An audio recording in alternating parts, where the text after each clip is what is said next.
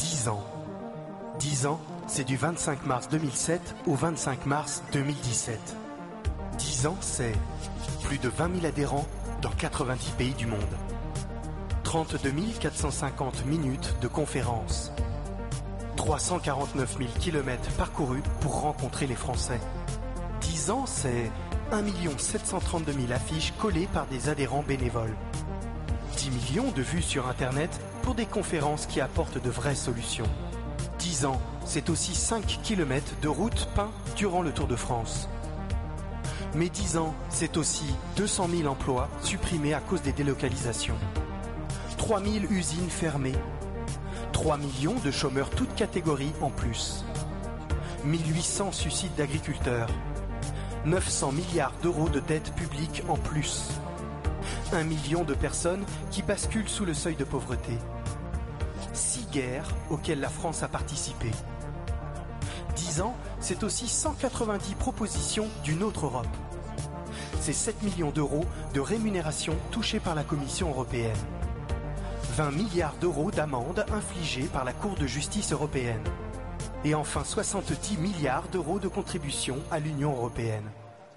Le Frexit, c'est maintenant, pas dans 10 ans. Vous êtes prêts pour François Asselineau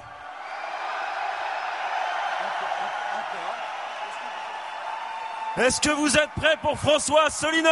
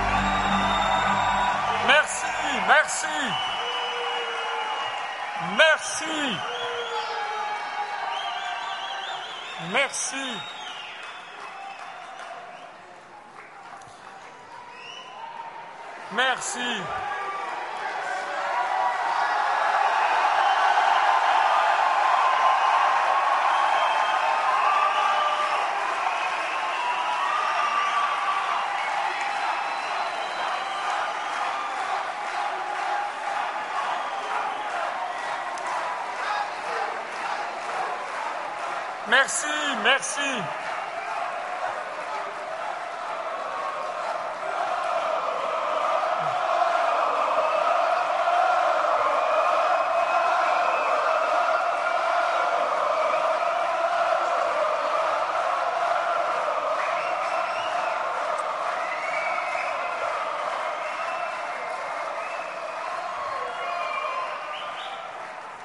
Merci, merci. Merci.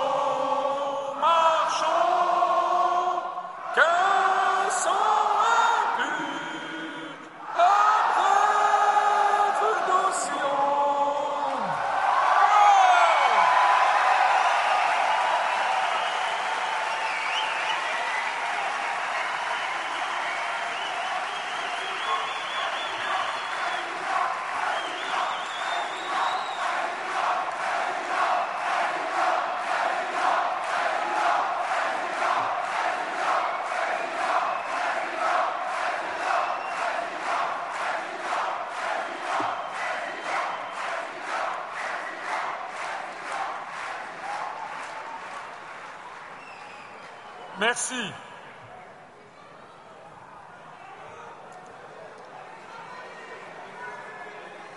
Je vais pas pouvoir parler.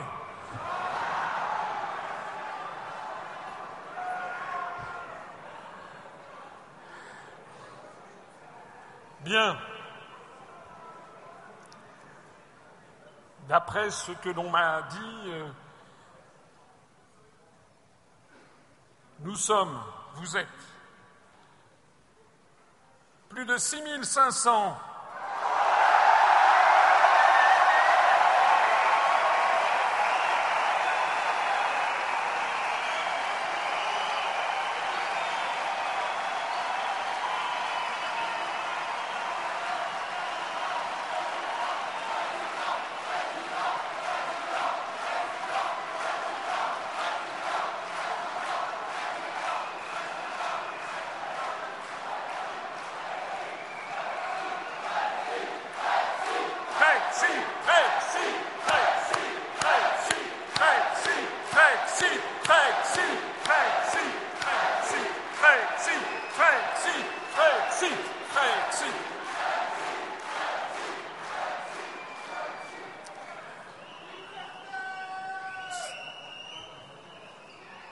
Pour vous dire toute la vérité,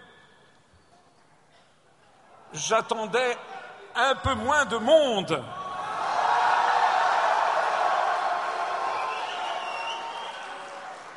Nous aurions été, je me rappelle quand on a préparé euh, cette euh, réunion, je disais à mes, collègues, ceux qui ont préparé, je disais, on pourra peut-être attabler sur 4000 personnes et me dire, ouh là là, les gens ne se déplacent plus maintenant.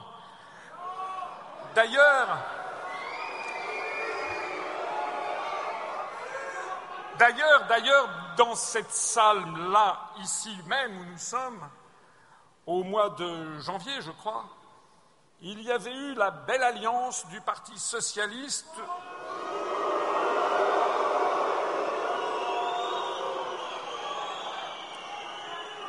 Où il y avait euh, les deux tiers de l'espace qui étaient entièrement vides.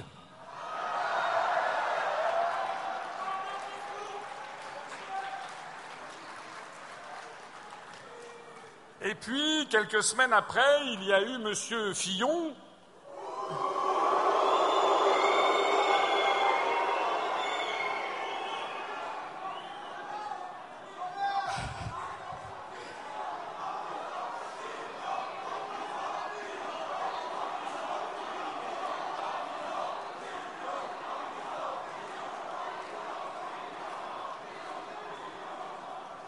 on m'a dit qu'il n'avait pas fait autant de monde que nous d'ailleurs.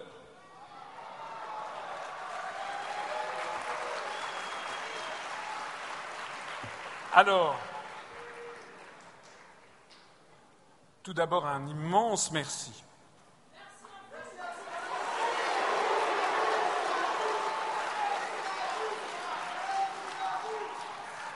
Un immense merci à toutes et à tous d'être venus aujourd'hui.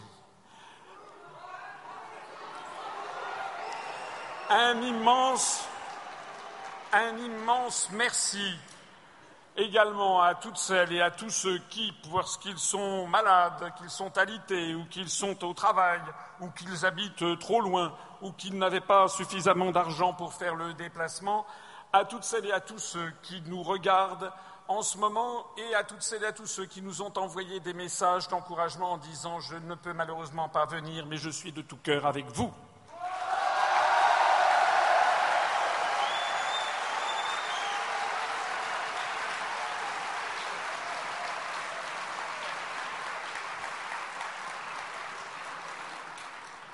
Un immense merci également aux maires de France, aux 587 maires valeureux.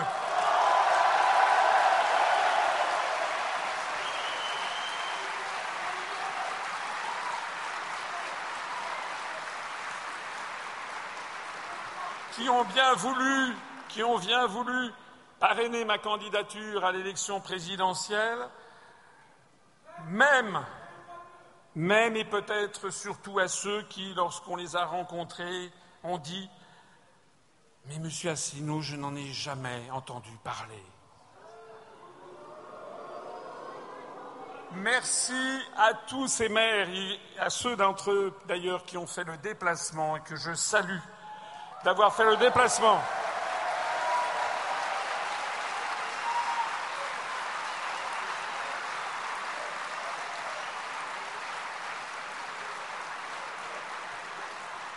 Merci également à nos hôtes étrangers, à commencer par la fille du président Personnen qui est, euh, le, président de l'IPU, de Parti Frère finlandais. Merci, à l'EPAM grec.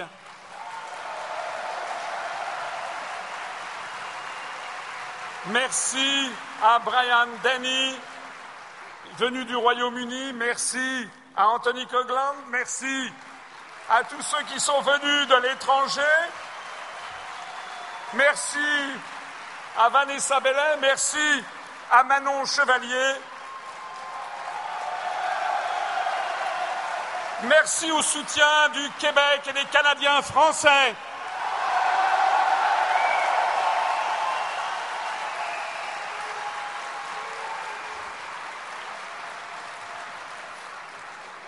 Le discours de Manon Chevalier était particulièrement émouvant puisqu'elle a fait allusion au célèbre discours de Charles de Gaulle depuis le balcon de l'Hôtel de Ville de Montréal le 24 juillet 1967, lorsqu'il avait lancé son mondialement célèbre Vive le Québec libre.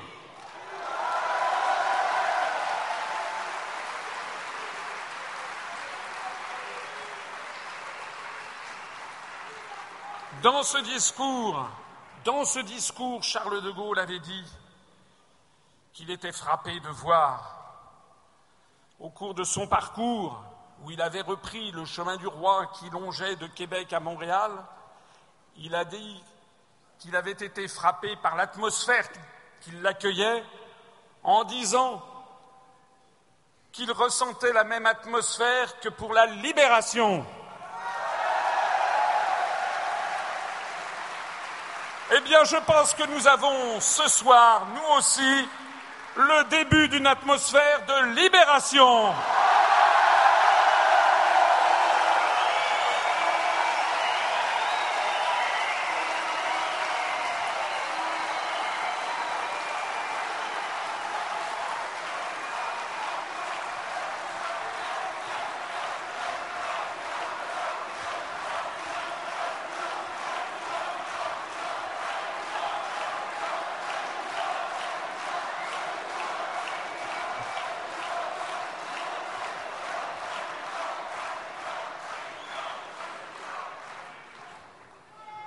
Pour terminer sur cette histoire de 1967, dans ce même discours, Charles de Gaulle avait dit Un jour viendra, je n'en doute pas, où vous, Français du Canada, à votre tour, vous viendrez nous aider, nous, peuple du vieux pays de France, vous devrez nous aider à votre tour, ce tour est venu.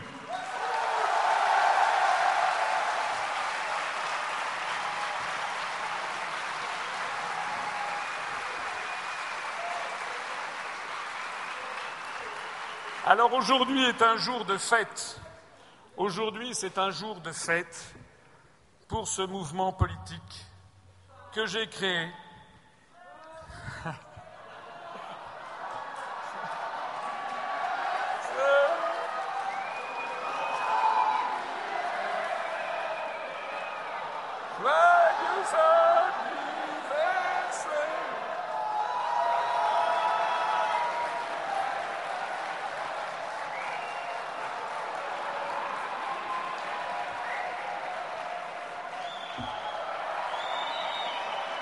Je ne vais pas pouvoir parler.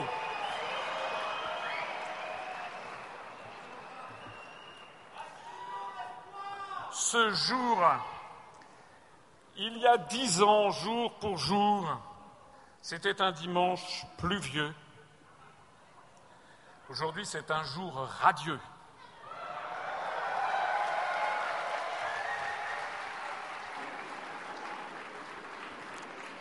Il y a dix ans, jour pour jour,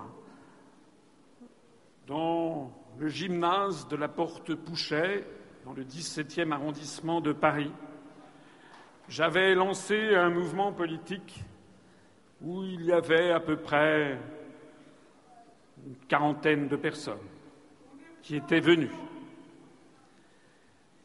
parmi lesquelles des amis qui étaient venus pour faire un petit peu masse, et puis quelques braves quand même. Pas beaucoup. Pas beaucoup. On avait dû avoir une totale une quinzaine d'adhésions à la fin de la journée. Et euh, parmi les personnes qui étaient là le premier jour, je crois qu'il y a cinq ou six personnes qui sont encore là aujourd'hui. Et je voudrais les saluer.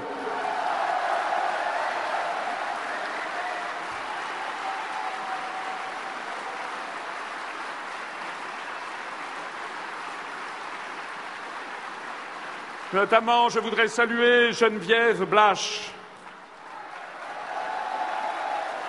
Nicolas Tervert, Christina Hanot,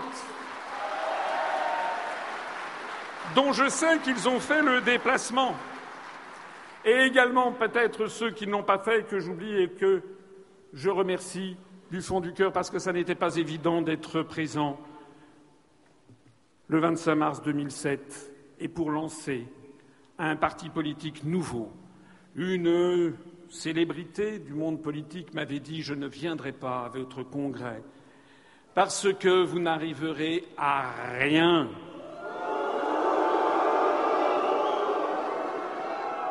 Parce que vous n'aurez ni les médias, elle n'avait pas tort, ni l'argent. Elle n'avait pas tort non plus.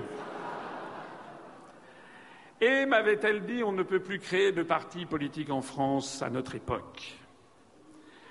Elle m'avait dit aussi, d'ailleurs, que sortir de l'Union européenne et de l'euro, c'était tout à fait excessif, mais que ce qu'il fallait, c'était proposer une autre Europe.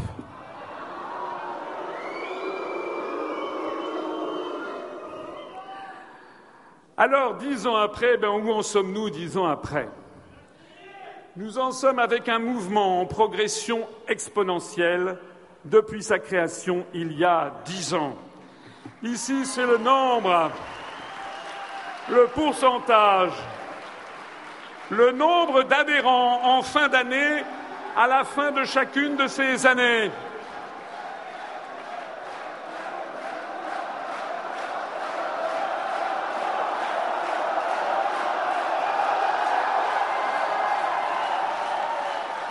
14 500 31 adhérents fin 2016 et au moment même où j'ai commencé cette réunion publique avec vous, nous étions à 20 355.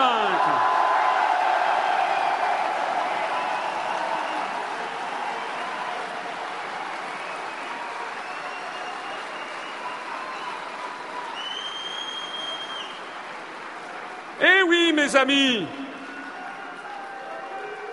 c'est exactement une courbe exponentielle.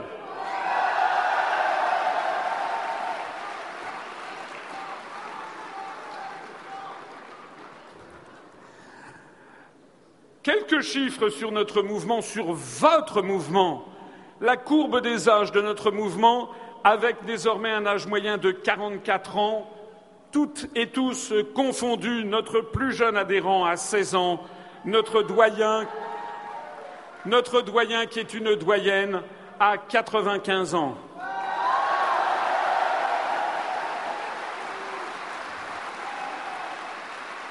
Si nous comparons cette courbe des âges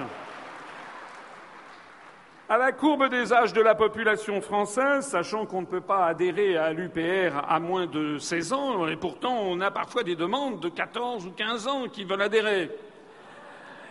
Si nous comparons cette courbe à celle de la courbe de la population française, eh bien, on découvre que l'UPR compte une large surreprésentation de jeunes adultes de 22 à 47 ans.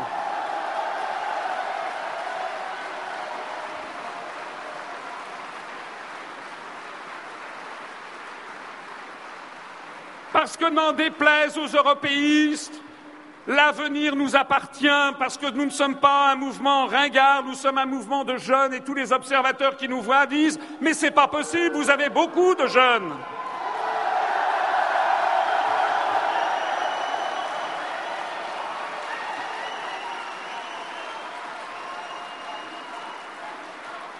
Le nombre d'hommes et de femmes n'est pas égal, malheureusement, mais il est en très forte croissance, puisqu'il y a encore. Nous avons 77% d'adhérents et 23% d'adhérentes.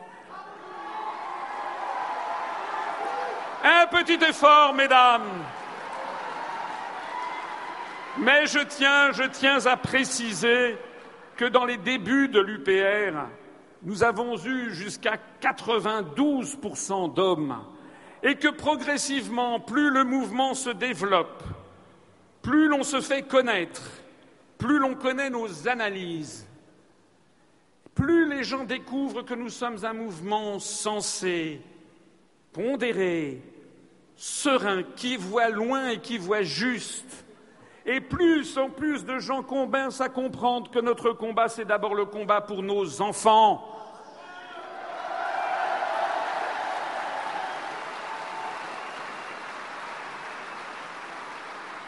pour nos petits-enfants. Et c'est la raison pour laquelle de plus en plus de femmes, nous étions avec 8% de femmes, puis 9, puis 10, puis 12, puis 14, puis 15, puis 18, puis 20, 22, 25, 23 pardon, maintenant. Nous sommes maintenant sur une voie de progressivement à peu près égalité des sexes, je pense, ça témoigne de l'enracinement de notre mouvement politique dans la population française et ça témoigne aussi du fait que les femmes qui ont souvent de l'intuition et qui ont de l'intuition pour protéger leurs enfants commencent à comprendre que nous sommes la solution.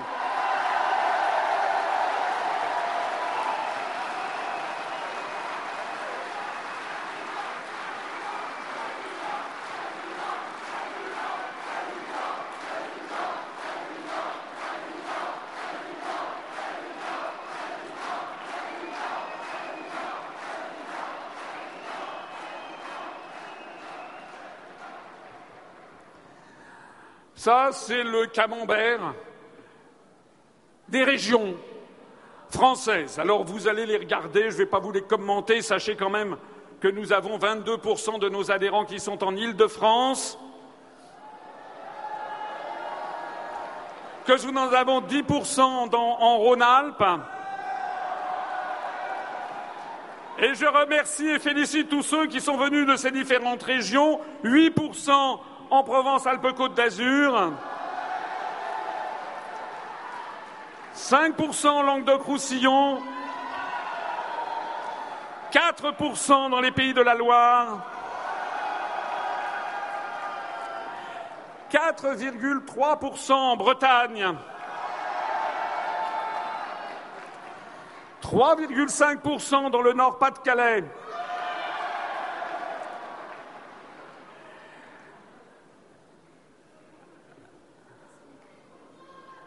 Et les autres, vous regardez vous-même. Un mot quand même, un mot quand même pour l'outre-mer français où nous avons 2,5% de nos adhérents.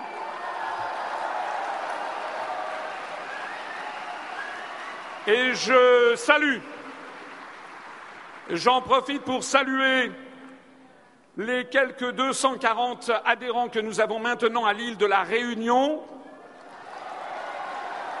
et où nous sommes retransmis en ce moment en direct, où ils nous suivent.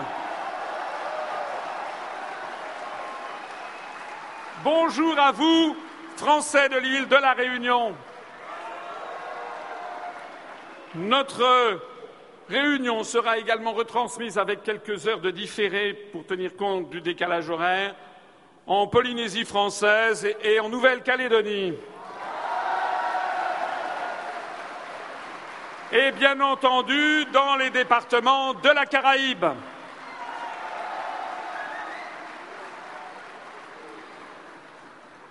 L'UPR est présente en France et outre-mer. L'UPR est également présente dans 92 États du monde.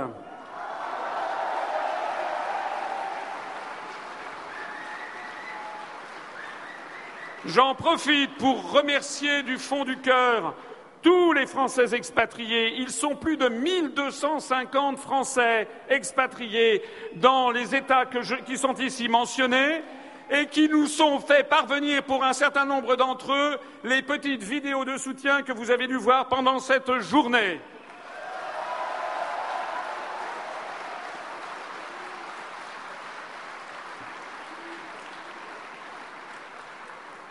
Je signale que nous avons plus de 30 adhérents dans un grand nombre de ces pays et parfois plus de 80 adhérents, comme en Allemagne où nous avons 85 adhérents, en Belgique, où nous avons plus de 150 adhérents, au Royaume-Uni, où nous avons également plus de 100 adhérents, en Suisse, où nous avons 130 adhérents, 25 adhérents en Thaïlande, 20 adhérents au Japon,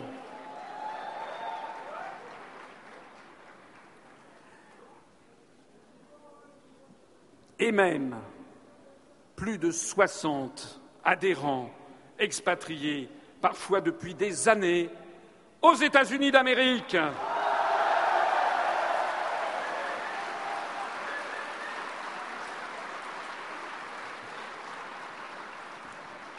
Alors,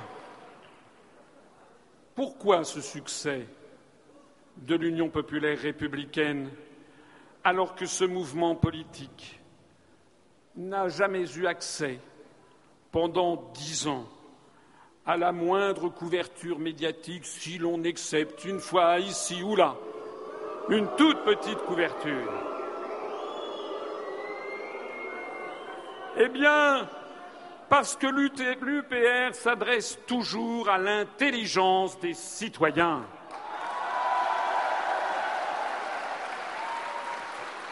en analysant l'histoire et les événements,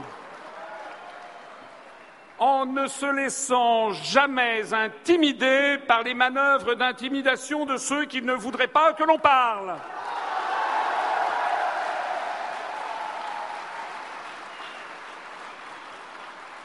En citant toujours nos sources qui sont toujours situées aux meilleurs endroits, venant des plus grands responsables,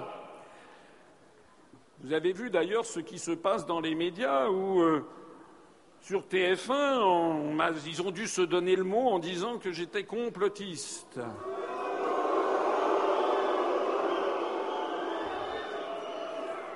Et lorsque j'ai commencé parce que j'avais dit que la CIA avait été financée, avait financé l'Union européenne. Lorsque j'avais dit ça, on m'a traité de complotiste. Eh bien, eh bien, vous l'avez vu, j'ai sorti le magazine Historia de 2003.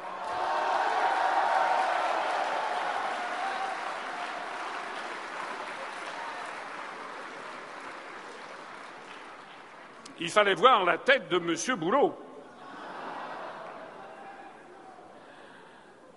Lorsque sur un autre média, on m'a dit, euh, ou un autre journal a dit, euh, vous êtes complotiste, vous vous rendez compte, vous avez dit que le Dalai Lama avait été financé par la CIA.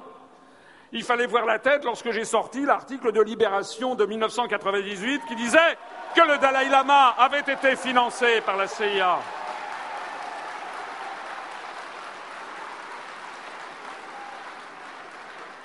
Eh bien, que cela plaise ou ne plaise pas, je continuerai à dire la vérité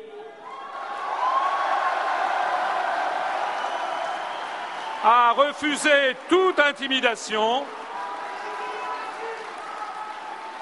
et à appeler un chat un chat.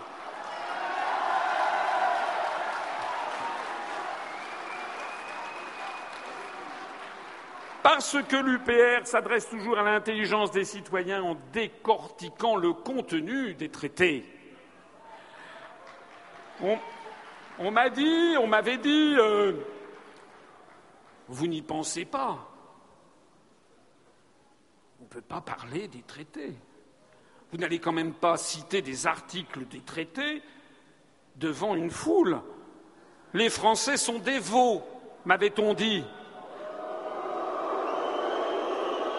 Eh bien non, la bonne nouvelle de ce soir, c'est que les Français ne sont pas des veaux.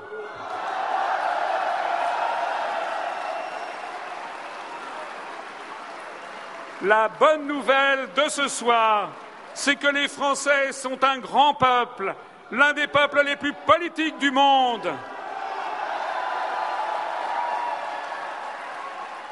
Et lorsqu'on explique aux Français avec affection et même, je pourrais le dire, avec amour à ses compatriotes ce qui se passe pour de bon, eh bien les Français réagissent et se redressent.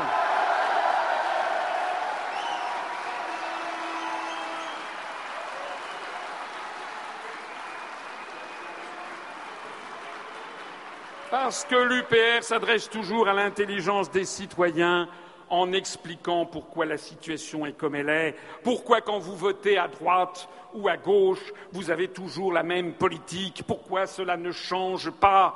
Et nous sommes le seul mouvement politique qui expliquons aux Français pourquoi, si ce n'est pas moi qui suis élu le 7 mai, vous aurez de toute façon la même politique, le même programme commun fixé par les grandes orientations de politique économique de la Commission européenne.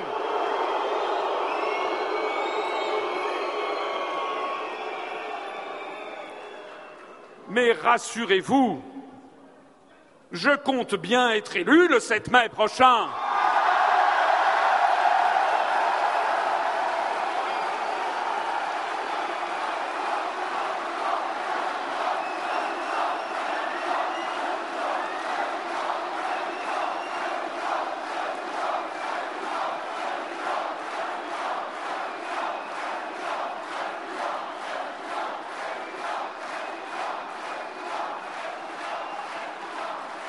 Enfin, parce que l'UTR s'adresse toujours à tous les citoyens, quel que soit leur âge, leur sexe, leur origine ethnique, leurs convictions religieuses, y compris ceux qui n'en ont pas, leurs opinions politiques, ce mouvement s'adresse à tout le monde, à toutes et à tous d'entre vous, parce que nous sommes tous français.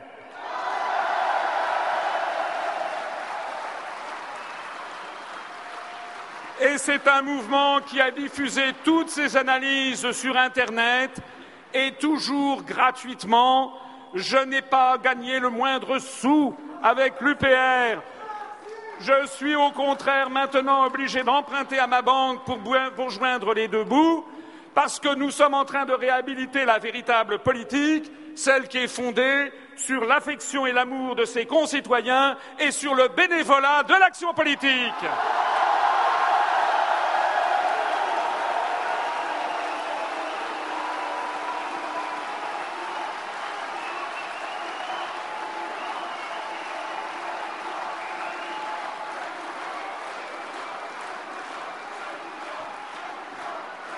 C'est la raison pour laquelle nous faisons un triomphe sur Internet où le site upr.fr est désormais le site solidement ancré à la première place de tous les sites de tous les partis politiques français.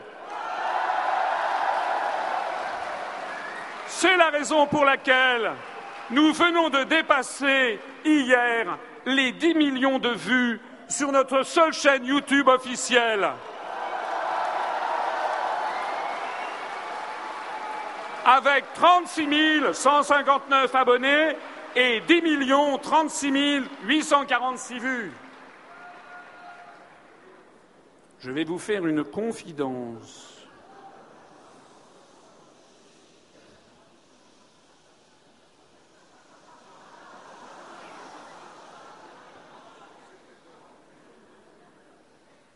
La chaîne YouTube de M. Macron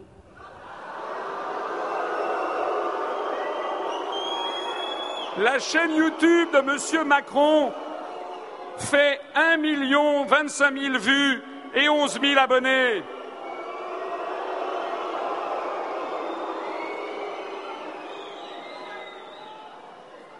Nous avons 3,6 fois plus d'abonnés et 10 fois plus de vues, 9 millions de vues supplémentaires.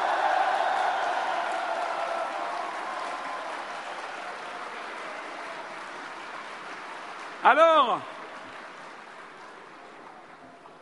quand je lis le dernier sondage publié avant-hier par Paris Match, qui donne 26% des voix à M. Macron et 0,0% à Asselineau, eh bien je rigole.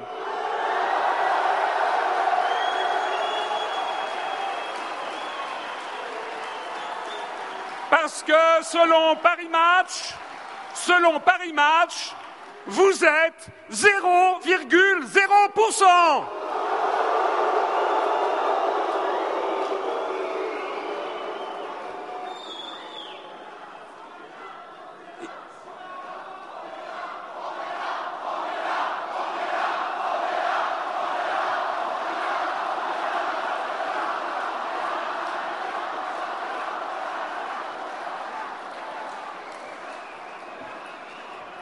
Il y en a qui vont avoir des surprises le soir du premier tour.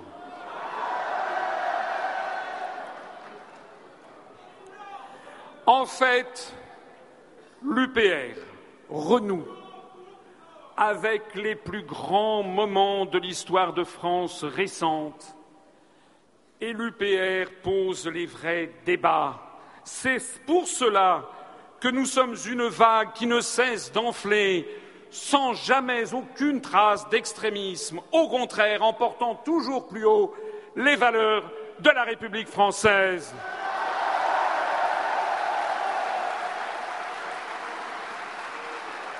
Et je vous demande ici un peu de silence, parce que je voudrais que nous réécoutions ensemble et qu'on lui rende un hommage marqué à quelqu'un qui, voici un quart de siècle, depuis la tribune de l'Assemblée nationale, avait déjà tout compris sur le désastre national dans lequel nous allions nous enfoncer, c'est-à-dire, j'ai nommé le regretté Philippe Séguin. Écoutons, écoutons, écoutons ce que disait Philippe Séguin dans son débat au début de la question préjudicielle, la question de constitutionnalité, voilà comment il a commencé son discours célèbre à l'Assemblée nationale en 1992.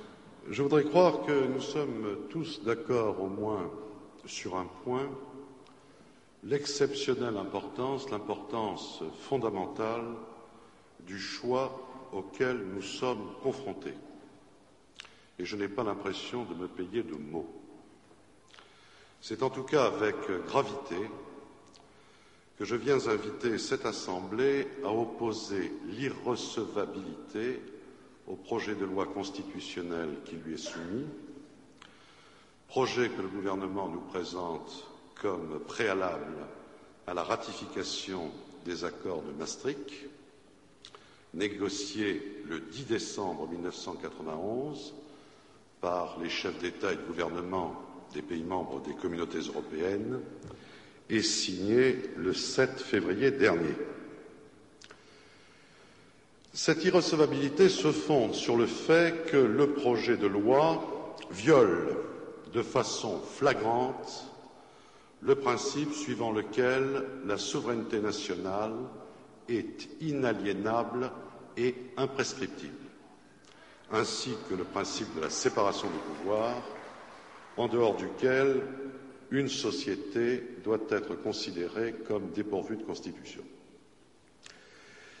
Il existe en effet, au-dessus même de la charte constitutionnelle, des droits naturels, inaliénables et sacrés, à savoir pour nous les droits de l'homme et du citoyen tels qu'ils ont été définis par la déclaration de 1789.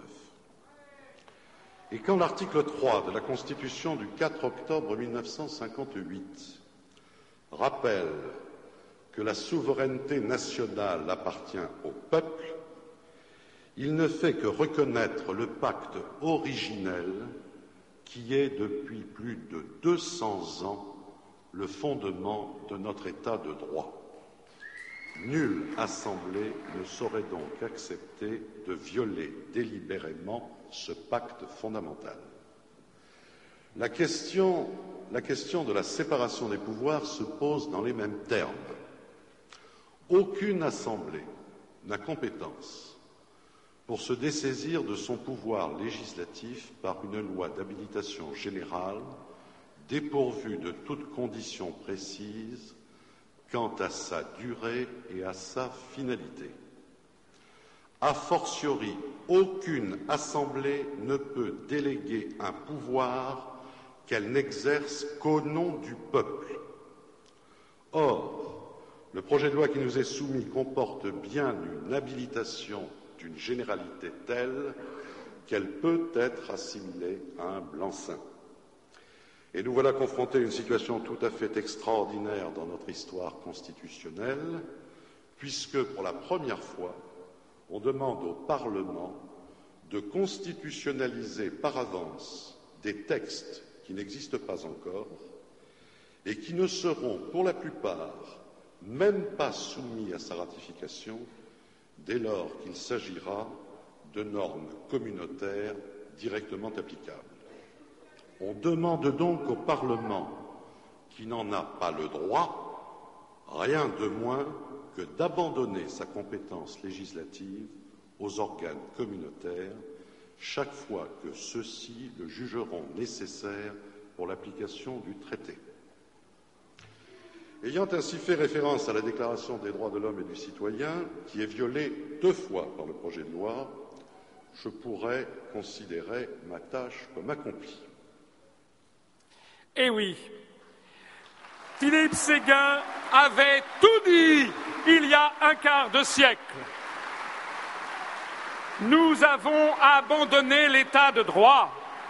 Nous ne sommes plus en République puisque l'essentiel des textes de loi sont imposés aux Français par la Commission européenne et les députés européens n'ont plus que le pouvoir que de signer des textes qui ont été décidés par d'autres non élus et non citoyens français.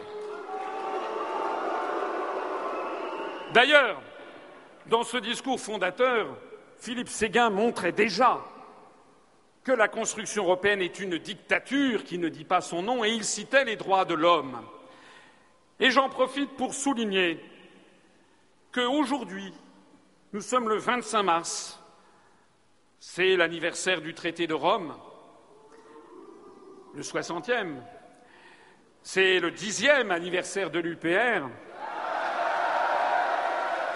vous voyez d'ailleurs les ambiances respectives à Rome et à Paris. À Rome, où les chefs d'État et de gouvernement ne sont même pas ont mis encore des jours et des jours pour essayer de trouver un point commun pour avoir une déclaration qui satisfasse tout le monde. Ils se sont encore déchirés pour arriver à un texte sans saveur et qui ne signifie rien. Alors que nous, ici, nous avons plus de 6500 personnes qui sont ici présentes, on voit quelle est la dynamique de l'histoire. L'histoire s'est remise en marche. Et aujourd'hui, ce matin, je suis allé célébrer un autre anniversaire.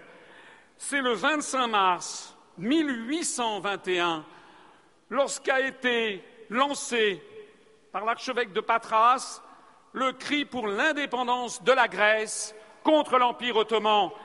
Et il y avait une manifestation devant l'ambassade de Grèce où je me suis rendu ce matin, ce matin pour témoigner du soutien de l'UPR et à travers moi du peuple français au peuple grec.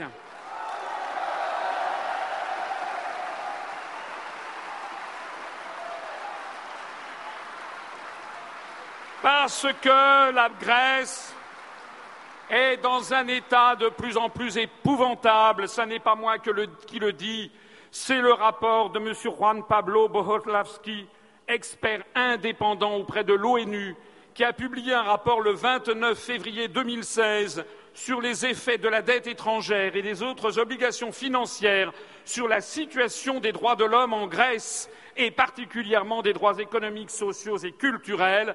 Et il est arrivé à cette conclusion que l'engrenage de la dette et des exigences du Fonds monétaire international, de la Commission européenne et de la Banque centrale européenne a conduit le peuple grec à être privé des droits de l'homme qui lui sont dus.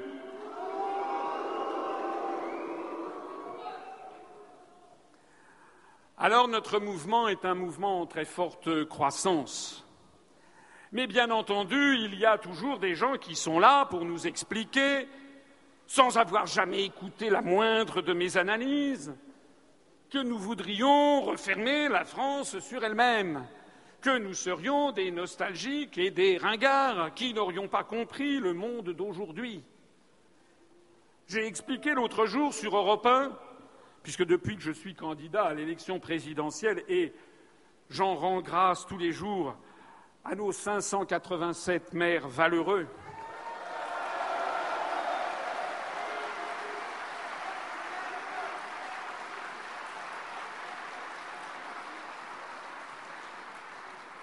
J'étais invité l'autre jour sur Europe 1 et on m'a fait cette remarque, vous voulez que la France soit toute seule, vous voulez que la France soit refermée sur elle-même. D'ailleurs, je crois savoir qu'aujourd'hui, M. François Hollande, je ne sais pas si ça vous dit quelque chose, M. François Hollande qui. Euh, Monsieur François Hollande, euh, là, pour le 60e anniversaire du traité de Rome, a eu une forte pensée que j'ai entendue à la radio il a dit qu'il euh, attendait que ceux qui voulaient sortir de l'Union européenne démontrent que ça se passerait mieux si nous étions tout seuls et isolés.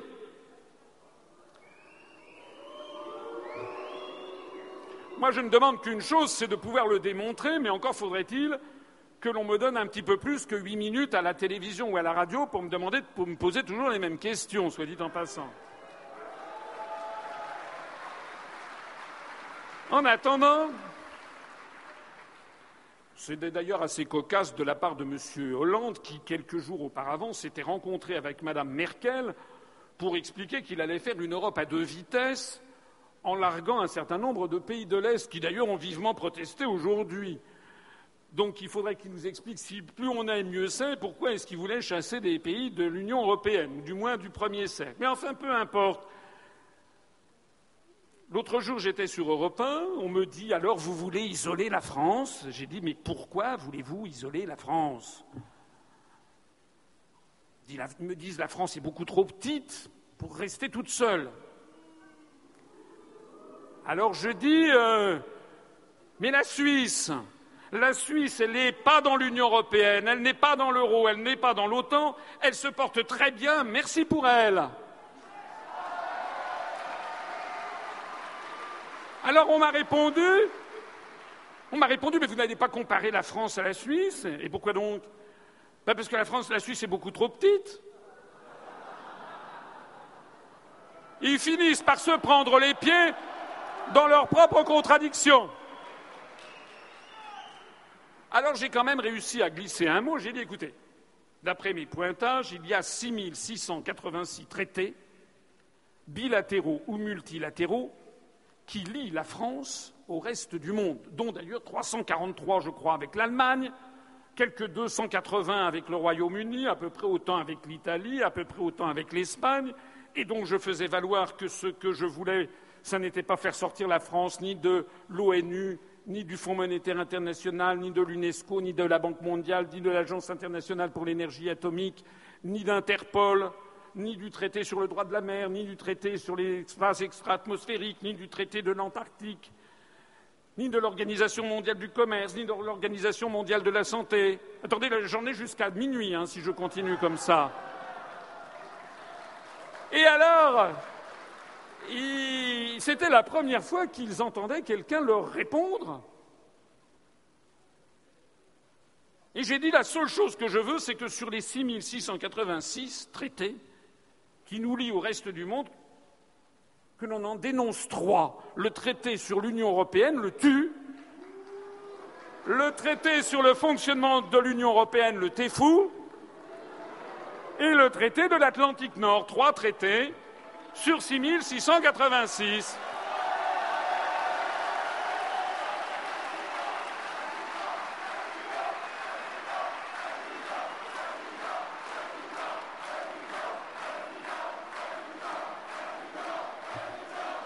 Alors, alors, ils ont changé de sujet. Mais le lendemain, il y a eu une rubrique d'une journaliste qui m'a un peu laissé sans voix, puisqu'en fait, elle avait téléphoné entre-temps au Quai d'Orsay. Elle est tombée à la direction des affaires juridiques et elle a demandé voilà, c'est européen. Et je voudrais savoir combien de traités bilatéraux et multilatéraux existent entre la France et le reste du monde. Et elle a raconté ça donc au micro le lendemain. Et elle a dit Monsieur Asselineau a dit qu'il y avait 6686 traités. Donc le journaliste qui était avec elle lui dit Alors, il avait raison il avait tort? Et elle dit J'ai téléphoné et en fait, il y en a 6624. Et, il avait, et elle a quand même eu l'honnêteté de dire Monsieur Asselineau, a raison. Il faut quand même le faire.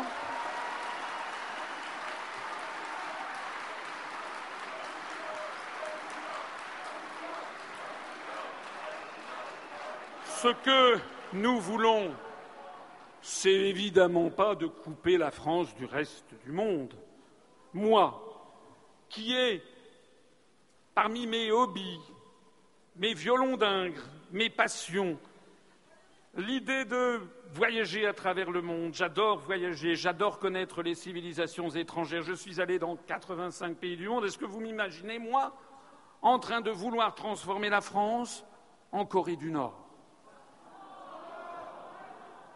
En réalité, ce que nous nous disons, c'est que la France doit développer des coopérations avec le monde entier des coopérations internationales, comme le sont par exemple Airbus, Ariane Espace, qui n'ont rien à voir avec la construction européenne et qui ont tout à voir avec des coopérations internationales. L'autre jour aussi sur Europe 1, je faisais remarquer que l'Airbus A380, il y a 15 des 28 pays de l'Union européenne qui ne mettent même pas un rivet, même pas un clou, alors que dans l'Airbus A380, la part américaine est de 38% quand il est motorisé Pratt Whitney, alors qu'il y a une part japonaise, dix entreprises japonaises, des entreprises chinoises, malaisiennes, russes, mexicaines, euh, indonésiennes, singapouriennes, et j'en passe, et c'est ça les coopérations internationales sur lesquelles nous voulons aller.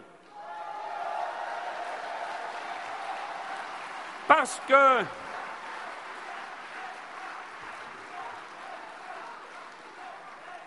Parce que les coopérations internationales sur des objets précis, particuliers, ça marche, alors que l'intégration supranationale, ça ne marche jamais. Pour me permettre, pour me permettre de souffler et de boire un petit peu d'eau, je vais me retrancher derrière quelqu'un que j'aime bien à citer, un peu trop peut-être, mais qui avait, qui avait justement déjà tout compris sur les coopérations internationales et sur ce qu'il fallait penser de l'Europe. Je pense à Charles de Gaulle pendant la campagne pour l'élection présidentielle de 1965, la première campagne au suffrage universel, et Michel Droit, son, le journaliste qui l'interroge, lui demande Mais quand même, est-ce que vous n'allez pas refermer la France sur elle-même? Et est-ce que on peut euh, faire cavalier seul? Et voilà ce que répond euh, magistralement, c'est en 1965, c'est-à-dire il y a 52 ans.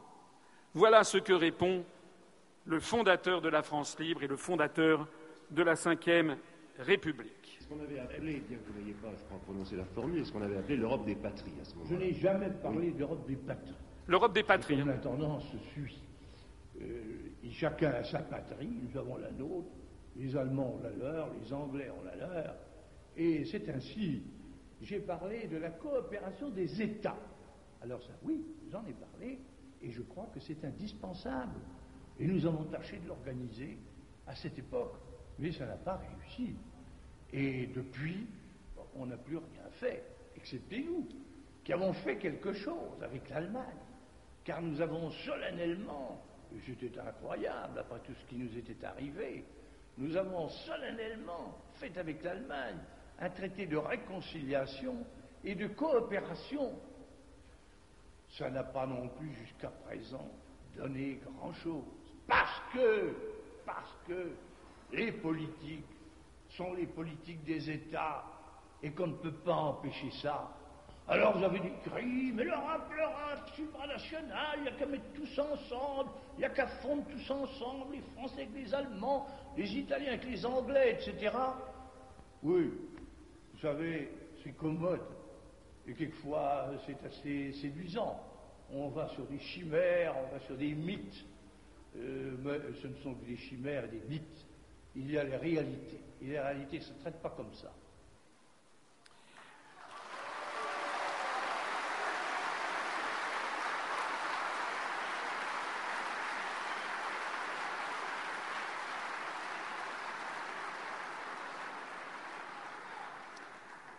Alors, quand on ne sait plus nous attaquer sur cet aspect-là des choses, et quand effectivement la situation économique, sociale, diplomatique, militaire, culturelle, dans le domaine de la recherche, de l'éducation, en matière d'agriculture ou d'industrie, en matière de santé, quand dans tous les domaines en fait de l'activité humaine et de l'activité de l'État, la situation tourne au désastre, effectivement, les contradicteurs préfèrent ne pas parler du fond, mais préfèrent trouver des attaques. Alors comme celle-ci ne marche pas, ben, il y a une autre attaque. Une autre attaque, c'est que je serai anti-américain. Je l'ai dit tout à l'heure, nous avons plus de 60 adhérents aux États-Unis d'Amérique. Ce qui me rassure, c'est que en 1965, pendant la campagne pour l'élection présidentielle au suffrage universel, la première, eh bien, Charles de Gaulle était lui-même taxé d'être anti-américain.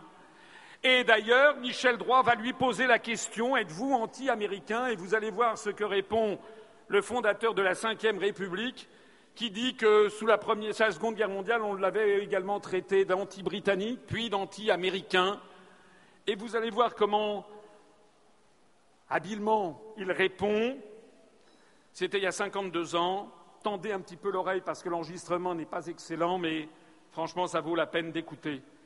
ce que dit Charles de Gaulle. Je voudrais euh, vous poser la question suivante. On dit aussi très fréquemment que vous êtes anti-américain. Euh, vous avez une fois parlé d'hégémonie américaine. Les Américains ont mal pris cela. Ils ont considéré que c'était péjoratif. Et même beaucoup de Français considèrent que c'est péjoratif. Alors, est-ce que vous pourriez également là-dessus vous expliquer sur votre anti-américanisme? Savez, depuis que j'ai eu à faire une action nationale, c'est-à-dire depuis 1940, qui était en même temps une action internationale, je me suis toujours entendu traiter d'anti quelque chose.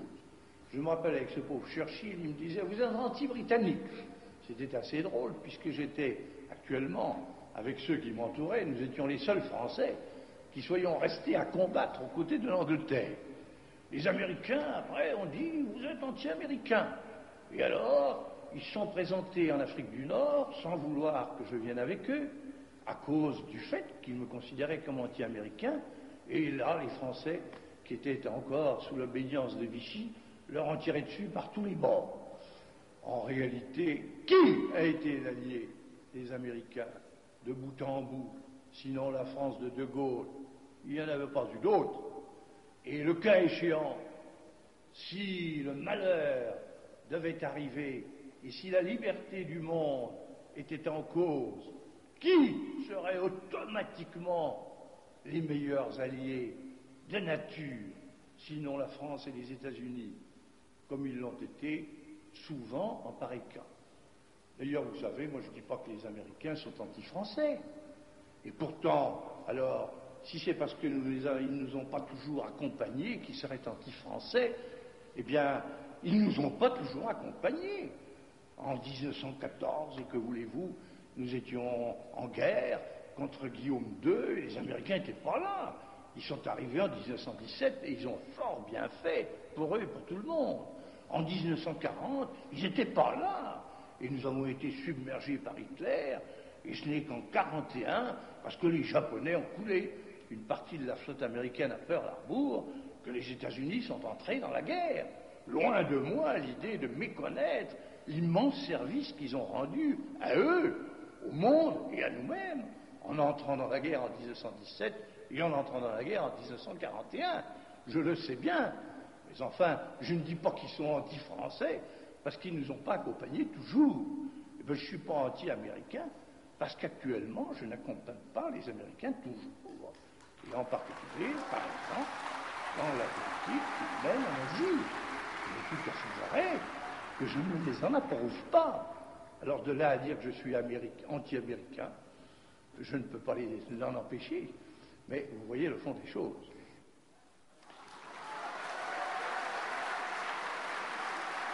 Il est, comme l'avait dit De Gaulle, à cette époque, il est curieux de voir que tous ceux qui traitent d'anti-américains, toute personne qui en France veut faire respecter la souveraineté et l'indépendance nationale. Il est curieux que l'on nous traite d'anti-américains, mais que jamais ces mêmes personnes ne s'inquiètent de savoir si les Américains ne seraient pas de temps en temps anti-français.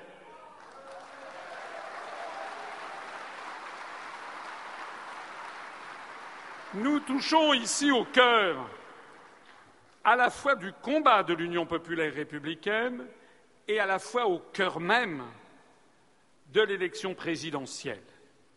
Parce que l'élection présidentielle, ça n'est pas les élections législatives. Les élections législatives auront lieu en mai et juin de cette année. Elles auront pour objectif de choisir une majorité. Dans cette majorité qui sortira des urnes, le président de la République choisira un Premier ministre.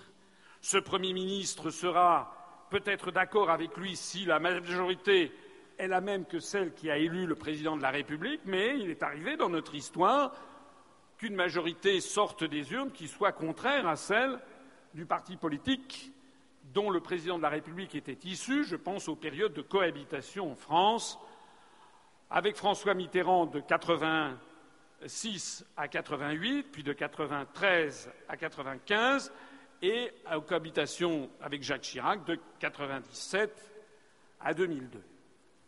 Il ne faut donc pas se tromper d'élection. L'élection qui, qui a commencé, dont nous sommes normalement en campagne, ne consiste pas à parler des derniers cadeaux qu'a reçus M. Fillon.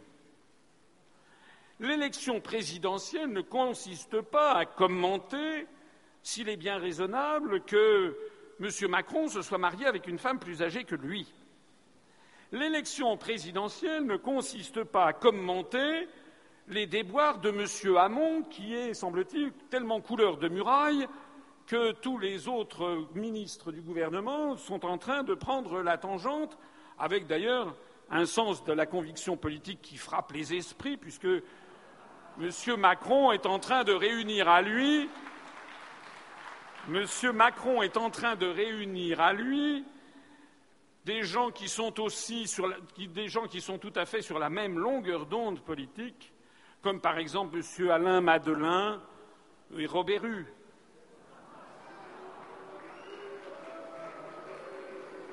En réalité, M. Macron est un excellent indicateur pour savoir quels sont les caméléons de la vie politique française et les girouettes qui se précipitent comme des escargots après la pluie.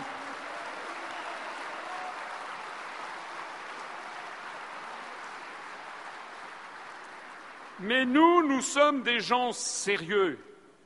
Nous savons que l'élection présidentielle est la clé de voûte des institutions.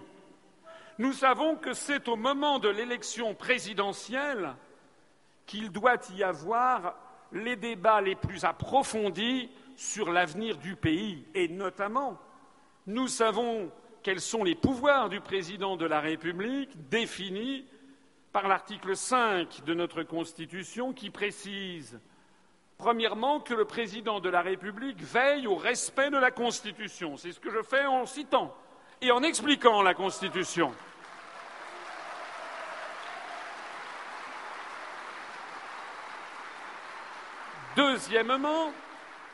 Deuxièmement,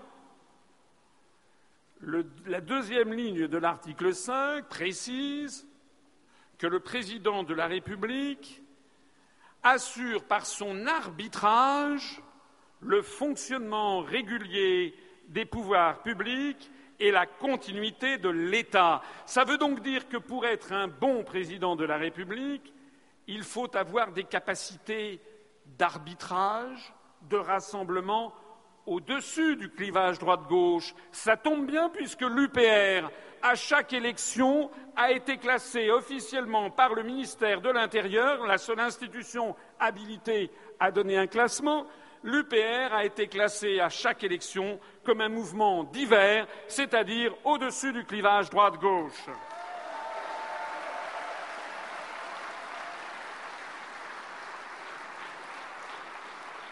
De vous à moi, vous imaginez vraiment, Madame Le Pen, pouvoir exercer des fonctions d'arbitrage? Vous imaginez vraiment, Monsieur Mélenchon, pouvoir exercer des fonctions d'arbitrage au-dessus du clivage droite-gauche? Vous imaginez vraiment, Monsieur Poutou ou Madame Artaud, pouvoir exercer des fonctions d'arbitrage au-dessus du clivage droite-gauche? Soyons sérieux. Et puis la troisième phrase de l'article 5 précise, et c'est peut-être la phrase la plus importante de notre Constitution. En tout cas, c'est certainement la plus importante concernant les pouvoirs du président de la République. Article 5, le président de la République est le garant de l'indépendance nationale de l'intégrité du territoire et du respect des traités.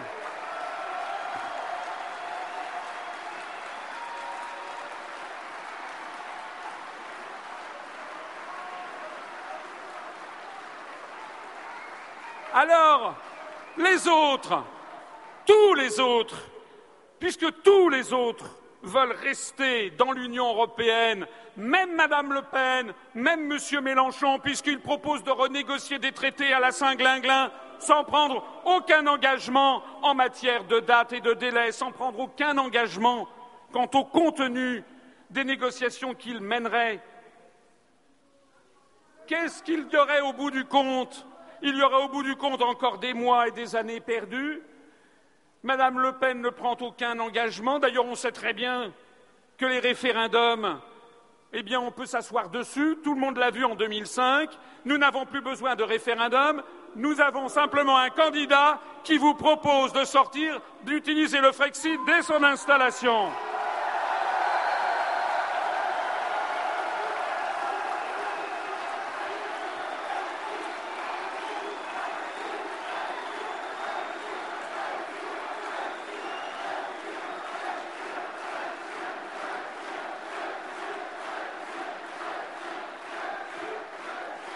Propos, à propos, il y a des journalistes qui régulièrement me posent la même question en me disant Mais alors, si vous êtes élu, euh, qu'est-ce que vous allez faire? Alors je dis ben, Si je suis élu, je vais m'installer dans mon fauteuil à l'Élysée.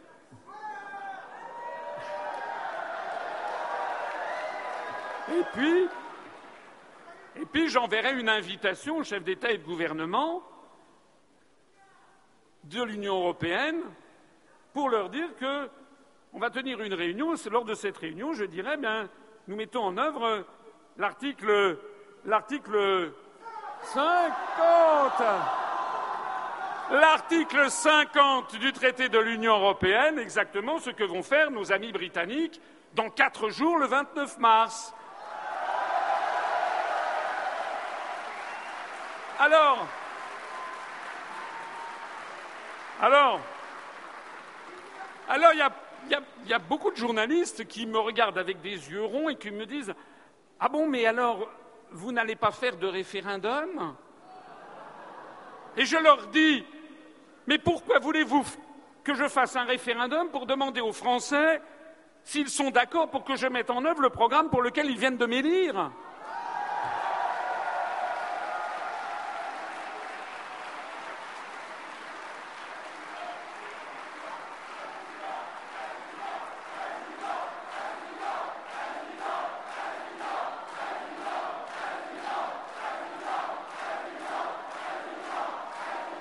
Il est vrai. Il est vrai. Il est vrai que les Français ont perdu l'habitude, ont perdu l'habitude de voir un président de la République élu mettre en œuvre le programme pour lequel ils l'ont élu.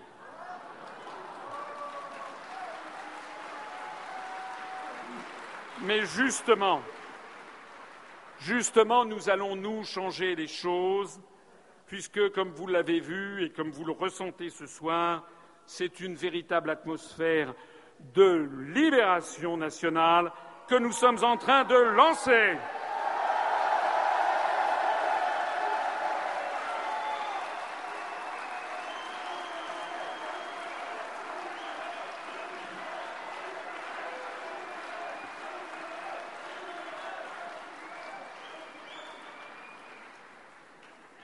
Je voudrais rappeler que le président de la République est donc le garant de l'indépendance nationale. Et moi, je ne me demande, encore une fois, ce que vont faire les autres candidats. Moi, vous le savez, je prends l'engagement solennel devant vous que dès que j'aurai pris mes fonctions, j'engagerai l'article 50 du traité de l'Union européenne pour faire sortir la France de l'Union européenne. J'engagerai l'article 50, l'article 50.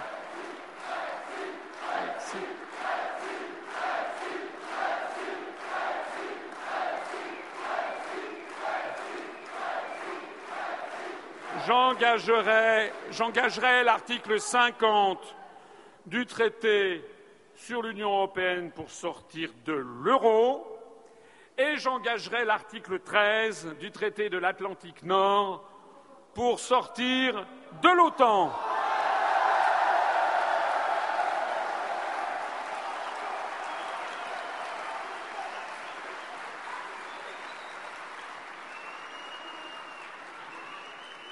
Le pouvoir du président de la République, et comme l'avait dit De Gaulle, le fondateur de la République, il doit être euh, l'homme de l'essentiel, c'est-à-dire celui qui doit et qui est responsable aux yeux de l'histoire, aux yeux de ses contemporains, aux yeux de ses successeurs, qui est responsable de la Maison France pendant la durée de son mandat.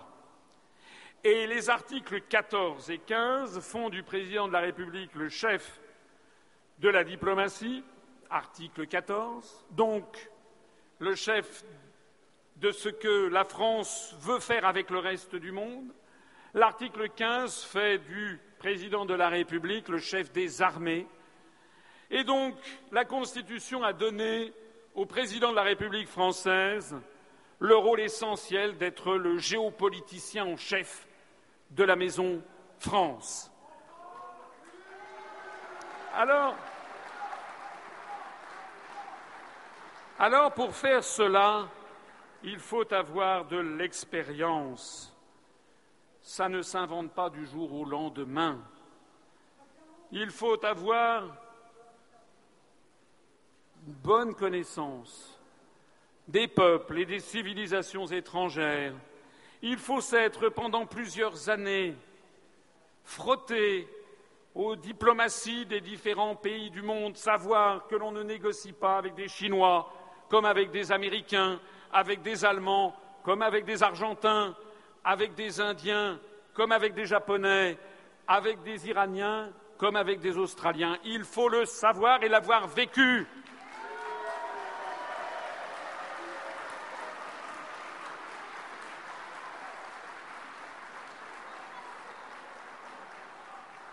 Il ne suffit pas d'avoir été adoubé par Jacques Attali sur TF1 pour le savoir.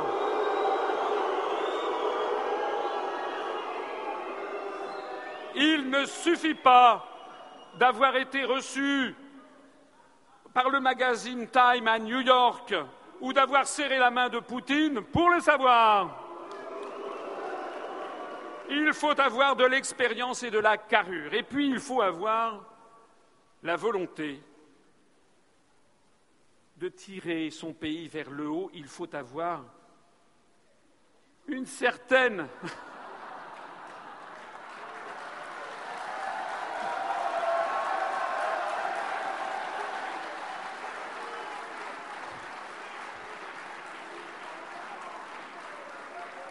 Il faut avoir. Il faut avoir aussi une approche peut-être un peu philosophique, une approche sur une loi de l'histoire, sur une science de l'histoire, savoir où l'on veut mener le pays, quelle est la vision du monde que nous avons du monde et de la France? Que disent les autres candidats, par exemple, sur la façon dont ils voient le rôle de la France à horizon de dix ans, de vingt ans ou de cinquante ans? Ils n'ont aucune vision. Ils font, en fait, ils concourent pour un poste de Premier ministre ou plutôt de chef de cabinet du Premier ministre. Ils parlent constamment sur les débats à la télévision de la recette de la choucroute garnie. Nous, nous devons avoir une vision pour la France. Et à ce propos, je voudrais insister sur le rôle même de l'UPR c'est d'avoir un objectif. L'objectif est de préparer pour nos successeurs le troisième millénaire. Alors je voudrais dire ici que tous les gens qui passent leur temps à nous critiquer, à nous peindre, je le disais tout à l'heure dans une conférence de presse, je dis, mais moi je suis sidéré par l'agressivité spontanée d'un grand nombre de médias, dont il faut avouer que plus ils me connaissent, plus elle a quand même tendance à baisser d'ailleurs. Mais pourquoi tant de haine? Pourquoi vouloir nous dépeindre avec tant de noirceur parce que nous voulons sortir de l'Union européenne? Pourquoi nous dépeindre dans ces conditions alors qu'en définitive, je pense que nous sommes le fer de lance de la meilleure position qui soit en matière politique, qui est de préparer le XXIe siècle. Vous allez me permettre de faire une citation ici, un peu longue, qui est très inhabituelle dans un meeting politique, mais vous le savez, l'UPR ne ressemble à rien d'autre et l'UPR fait réfléchir tout le monde.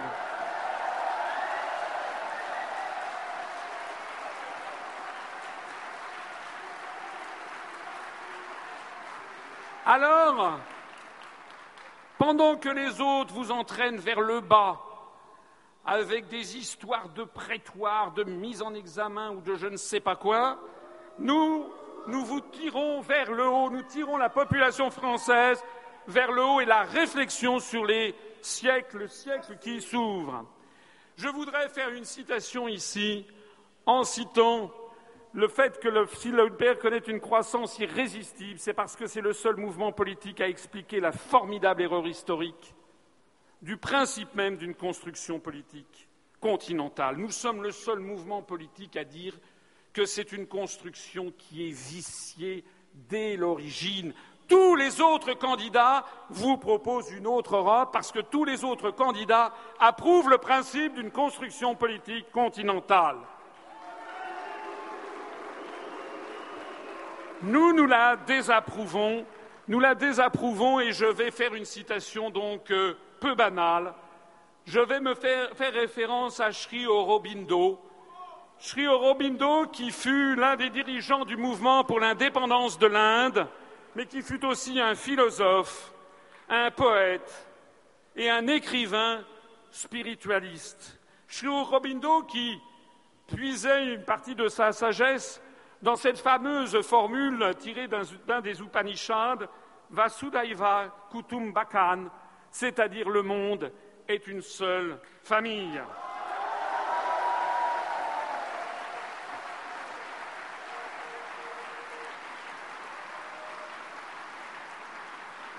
Pourquoi je cite Sri Aurobindo? Parce que Sri Aurobindo a écrit un livre formidable, publié en 1919, qui peint l'idéal de l'unité humaine. Il explique les dangers qu'il y aurait à ce qu'il y ait un État mondial. Et il s'intéresse dans un chapitre entier, écrit il y a cent ans, ou presque cent ans, en 1919, un article, un chapitre intitulé Les États-Unis d'Europe. Puisqu'il était déjà beaucoup question à l'époque, avec notamment Aristide Briand, de cette perspective, perspective qui avait d'ailleurs été lancée, comme vous le savez peut-être, si vous allez écouter mes conférences ou si vous êtes allé sur le site internet de l'UPR, par Victor Hugo dans le discours sur la paix au Congrès de la paix de 1849, où il parlait déjà des États-Unis d'Europe. Alors je vais faire cette citation. Elle est un peu longue, mais elle est, extraordinaire, je trouve, parce qu'elle a cent ans. Et regardez, ce, écoutez ce qu'il disait. Seule l'expérience peut montrer si les États-Unis d'Europe peuvent se former et si, une fois formés, ce genre d'unité européenne peut subsister et se parfaire en dépit de toutes les forces de dissolution et toutes les causes de querelle qui, pendant longtemps, chercheront à la pousser au point de rupture. Mais, en l'état actuel de l'égoïsme humain, il est évident que si cette unité européenne se formait, elle deviendrait un instrument terriblement puissant de domination et d'exploitation du reste du monde par le groupe de nations à présent à l'avant-garde du progrès humain. Inévitablement, elle éveillerait l'idée antagoniste d'une unité asiatique et celle d'une unité américaine. Or, même si le remplacement des petites unités nationales actuelles par des groupements continentaux marque un certain progrès vers l'union finale de toute l'humanité, leur formation, cependant, entraînerait des cataclysmes d'un genre et d'une étendue qui éclipseraient la dernière catastrophe, celle de la Première Guerre mondiale, et pourrait bien réduire à néant les espoirs de l'humanité au lieu de rapprocher leur accomplissement.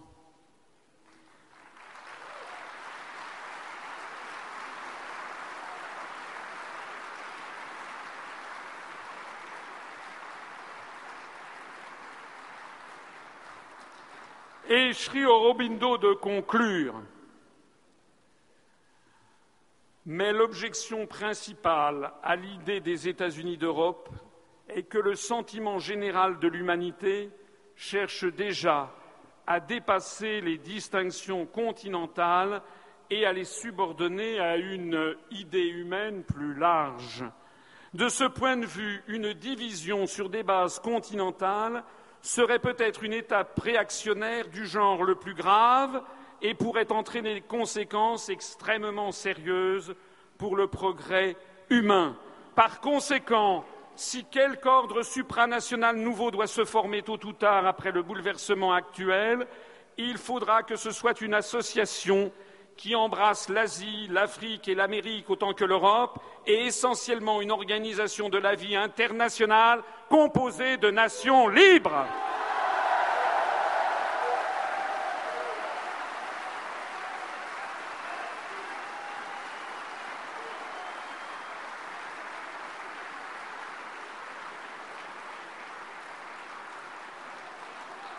Parce que je ne veux pas de nationalisme français.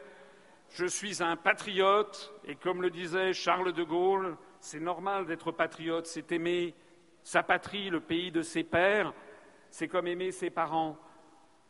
Et de Gaulle disait, un patriote, c'est quelqu'un qui aime son pays, un nationaliste, c'est quelqu'un qui déteste le pays des autres. Eh bien, moi, je ne suis pas un nationaliste français, mais je ne veux pas non plus que nous soyons des nationalistes européens ayant vocation à s'opposer au reste du monde.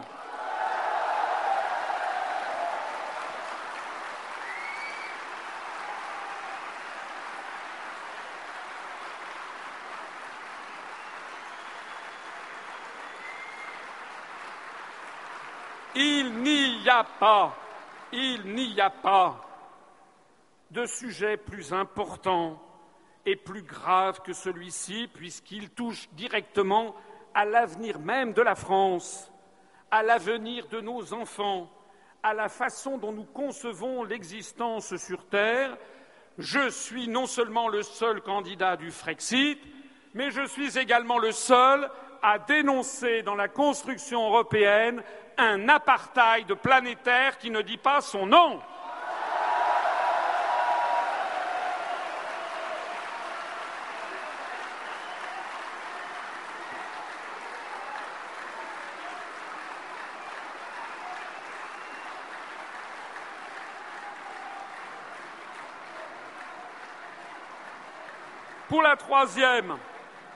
Pour la troisième et dernière fois, on va redonner la parole à Charles de Gaulle, toujours pendant l'élection présidentielle. On voit d'ailleurs au passage à quel point les campagnes présidentielles en 1965 avaient une autre tenue que les campagnes actuelles, à quel point le chef de l'État entrait dans le vif du sujet, à quel point il parlait aux Français comme un des gens intelligent, ayant quelque chose entre les deux oreilles, ça permet de comprendre à quel point maintenant le débat politique a été ravalé au rang de plaisanterie, de show, de spectacle de music hall avec des danseurs mondains. Eh bien, Charles de Gaulle, avec ses mots à lui, à ce moment-là, dans cette conversation avec Michel Droit, a dit en fait à peu près la même chose que ce que disait en 1919 Sri Aurobindo et ce que je vous dis moi en 2017, c'est-à-dire que la France n'a pas à se limiter à une petite partie du territoire de la planète. La France a vocation à l'universel. Écoutez, Charles de Gaulle. Par conséquent, nous sommes obligés de prendre le monde comme il est et d'agir et de vivre dans ce monde-là. Alors, qu'est-ce que ça signifie? Ça signifie que la France n'a à s'interdire à elle-même aucune possibilité. La France est pour la paix. Il lui faut la paix. La France, pour renaître vraiment, pour se refaire et pour s'étendre, au sens le plus noble du terme, il lui faut la paix. Par conséquent, la France cherche la paix cultive la paix, aide la paix partout. Comment En étant en rapport avec tout le monde. Il n'y a aucune espèce de raison pour que nous excluions d'avoir de bons rapports avec ceci ou avec cela. Nous sommes les alliés des Américains et leurs amis, tant qu'il a l'air de subsister quelques menaces venant de l'Est sur l'Europe occidentale. Nous sommes également en termes de plus en plus étroits avec l'Europe de l'Est, parce qu'elle existe et parce qu'il n'y a aucune espèce de raison pour que nous ne prenions pas tous ces contacts pacifiques avec elle. Nous avons pris des contacts également pacifiques et étroits déjà, assez, avec la Chine. Nous en avons avec d'autres réalités du monde, comme l'Amérique latine, comme l'Afrique, bien entendu, comme l'Inde, comme le Japon. Et pourquoi pas ce que nous appelons l'équilibre, qui va avec la paix, c'est un commencement de coopération internationale. Internationale. C'est que la France cherche à aider. Et c'est pourquoi la France n'exclut les rapports, ses rapports avec qui que ce soit. Elle cherche à être en contact pratique, direct, fécond, avec tout le monde. Et elle l'est, figurez-vous. Je dirais même qu'actuellement dans le monde, si vous y faites attention, elle est la seule. Les Américains, tout puissants qu'ils sont, ne sont pas en bon terme tout le monde. Les Anglais non plus, pas encore. Les Allemands, je n'en parle pas. La Russie soviétique, ce n'est pas certain. Nous, nous sommes ce pays-là. C'est conforme au génie de la France. Nous n'en sommes plus à la domination et à vouloir l'établir mais nous sommes le peuple fait pour établir, aider la coopération internationale. C'est ça notre ambition nationale d'aujourd'hui. Et faute de celle-là, nous n'en aurions aucune. Mais il nous en faut une. Et celle-là, nous l'avons. Elle est pour le bien de l'homme. Elle est pour l'avenir de l'humanité. Et il n'y a que la France qui puisse jouer ce jeu-là. Il n'y a que la France qui le joue. Pour le.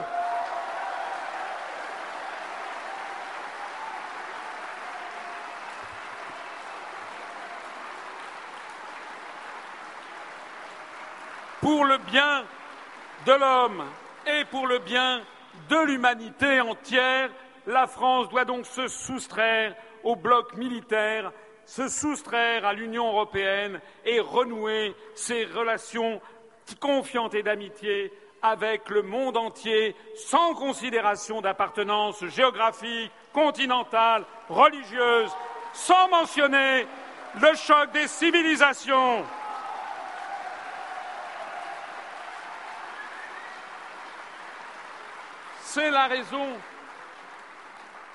C'est la raison, pour laquelle je parle toujours devant le drapeau bleu, blanc, rouge de la République française, flanqué du drapeau de l'Organisation des Nations Unies, qui est actuellement l'organisation suprême pour gérer l'ensemble des nations. Notez bien d'ailleurs que mes concurrents Presque tous parlent devant le drapeau bleu, blanc, rouge et le drapeau bleu aux étoiles d'or qui est celui de l'asservissement. Et puis j'ai une concurrente qui, elle, parle devant le seul drapeau bleu, blanc, rouge. Eh bien moi, je parle devant le drapeau bleu, blanc, rouge, flanqué du drapeau de l'Organisation des Nations Unies, parce que nous voulons avoir des relations avec le monde entier. Nous allons donner la priorité à la paix mondiale et au refus des blocs militaires, avec le retrait de la France de l'OTAN, avec le rappel immédiat de nos troupes présentes dans des guerres illégales.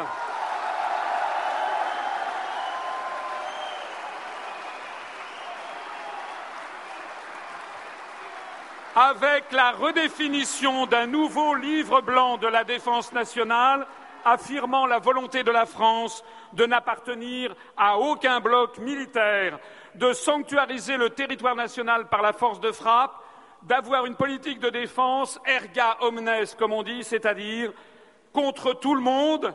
Nous nous protégeons a priori contre tous, nous n'avons pas d'ennemis désignés, mais en revanche, nous souhaitons être amis avec le monde entier.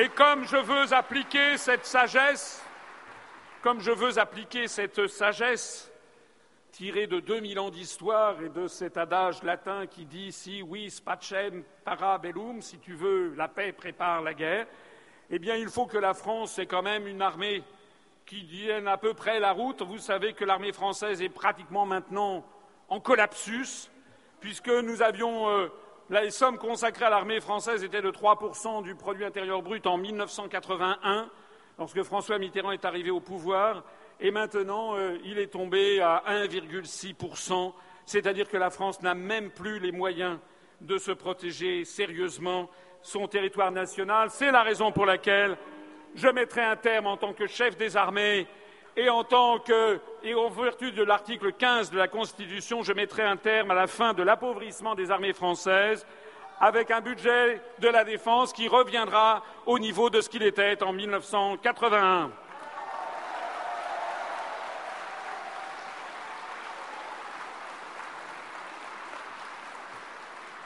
Et puis nous allons procéder à la résurrection d'une France indépendante, en lien d'amitié avec le monde entier.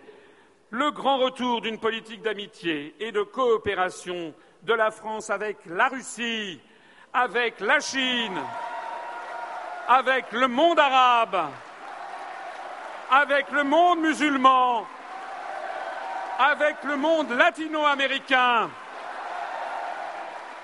nous ne voulons pas du choc des civilisations. Nous ne voulons pas du monde multipolaire. Nous ne voulons pas du nouvel ordre mondial qui nous entraîne à son choc.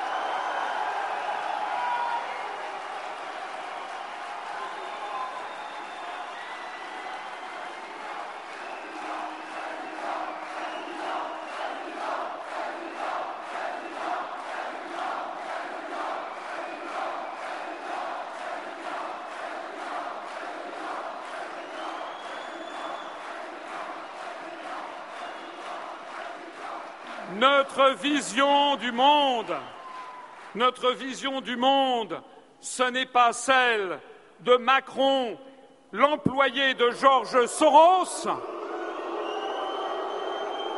Notre vision du monde de demain n'est pas celle de Georges Soros, c'est celle de Sri Aurobindo.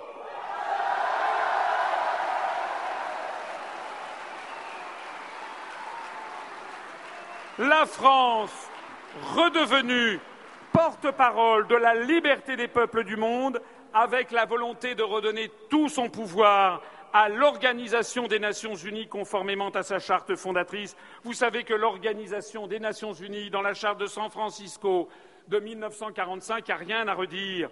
Dans cette charte, il est question de l'indépendance de chaque État, du droit souverain des peuples, inaliénable des peuples à disposer d'eux-mêmes, du fait que chaque peuple a le droit de choisir souverainement sa propre voie vers le développement. Cette charte interdit toute ingérence dans les affaires intérieures des autres États. Cette charte interdit le principe de la guerre, impose que tous les États, lorsqu'ils constatent des différends, aient recours à des modes pacifiques de règlement par des tribunaux arbitraux ou par la Cour internationale de justice.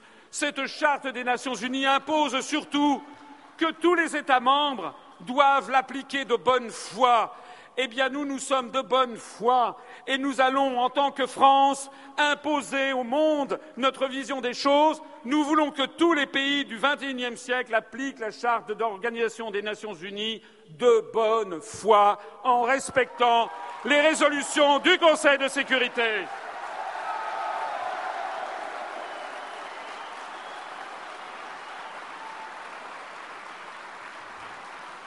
Nous mettrons fin à la France-Afrique.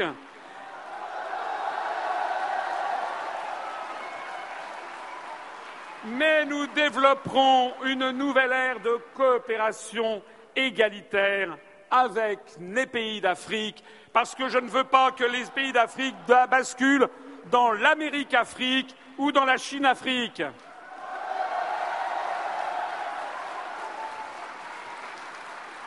nous adopterons une politique planétaire pacifiste et réfléchie, veillant à donner à l'espace francophone mondial sa dimension politique et non alignée.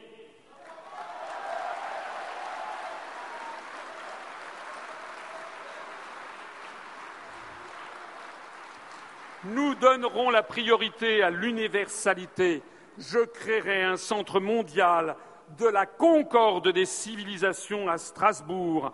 C'est le nouveau palais de l'UNESCO à Strasbourg, euh, euh, excusez-moi, ce nouveau palais de l'UNESCO à Strasbourg sera assorti d'un centre mondial de la concorde entre les civilisations. Parce que je veux également transférer à Strasbourg l'UNESCO, actuellement présente à Paris, afin de libérer les espaces de l'UNESCO pour proposer à nos amis de la francophonie de créer une priorité à la francophonie avec un Parlement de la francophonie, où l'on pourra débattre entre tous les pays de la francophonie de notre vision du monde et des relations internationales.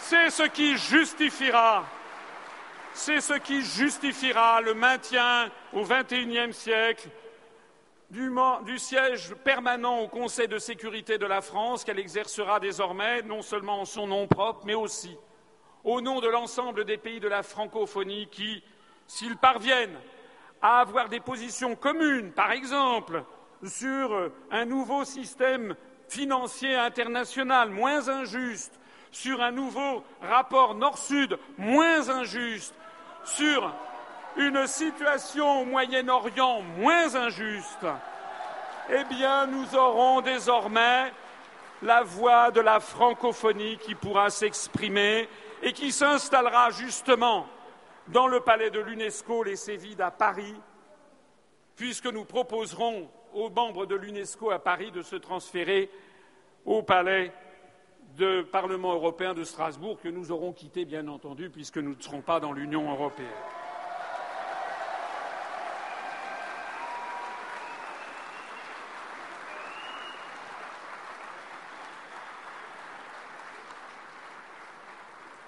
Je voudrais conclure ici pour vous dire à quel point nous sommes un grand pays,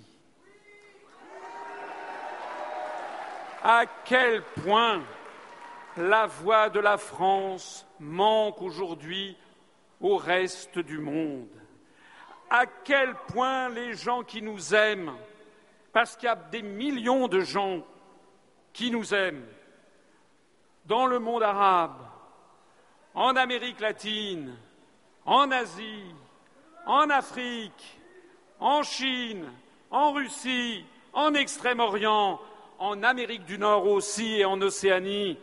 La voix de la France, elle manque au monde, nous allons la redonner au monde.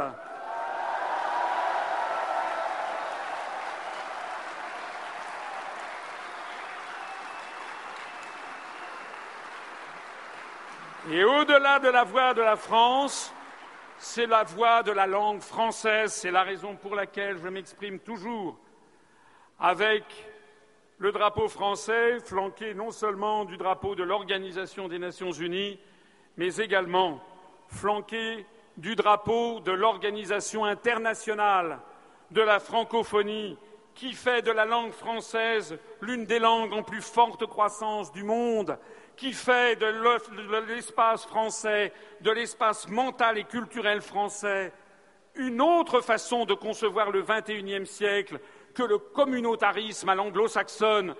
Nous, nous sommes pour des relations de solidarité, d'amitié, sans considération de couleur de peau ou de religion ou d'appartenance continentale.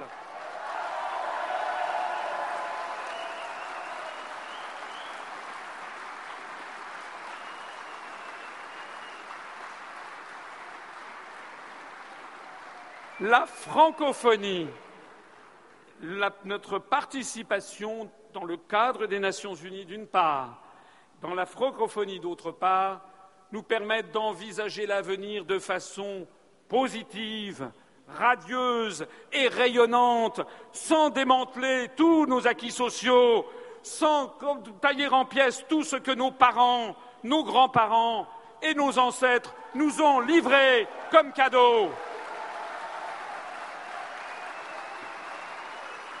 La francophonie, nos relations avec l'ensemble de l'espace francophone, c'est l'une des clés essentielles de notre avenir. Regardez cette petite vidéo qui vous montre en gros ce qu'est notre avenir.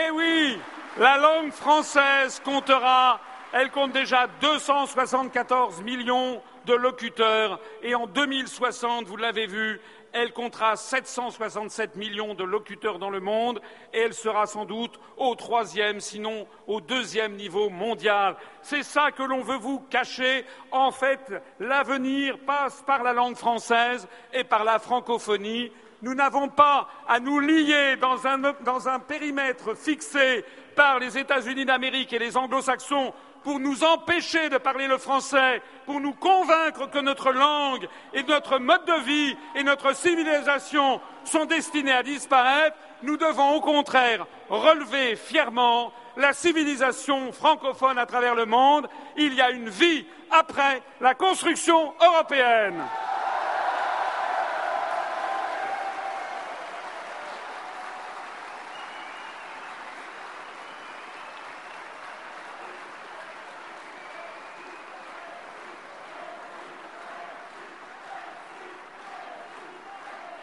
Mes chers amis, il est maintenant temps de conclure.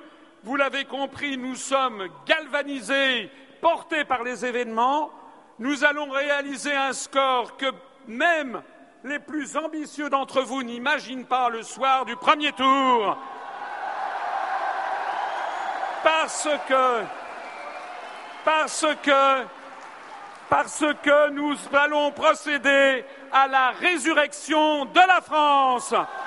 Vive la République et vive la France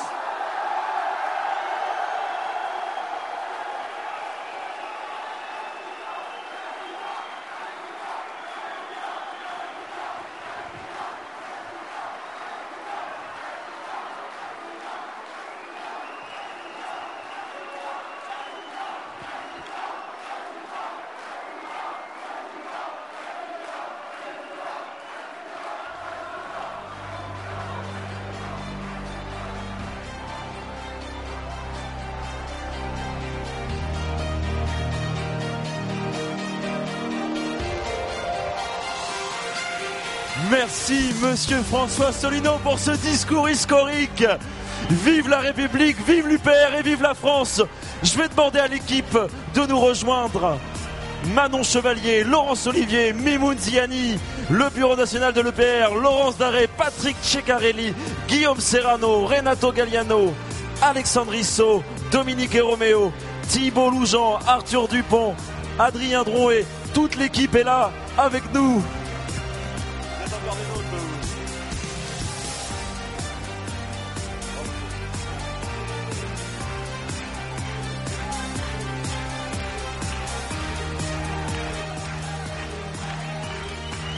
Allez, je vous demande un triomphe pour Monsieur François Solino.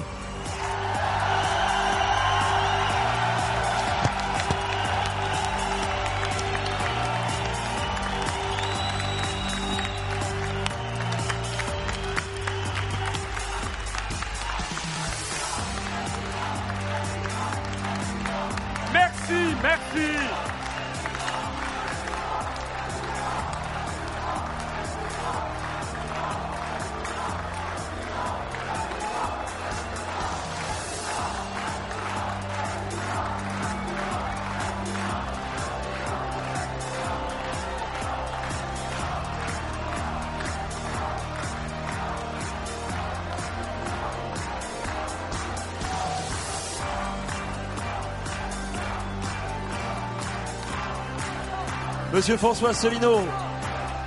Monsieur François Solino. Monsieur le Président, venez au milieu s'il vous plaît.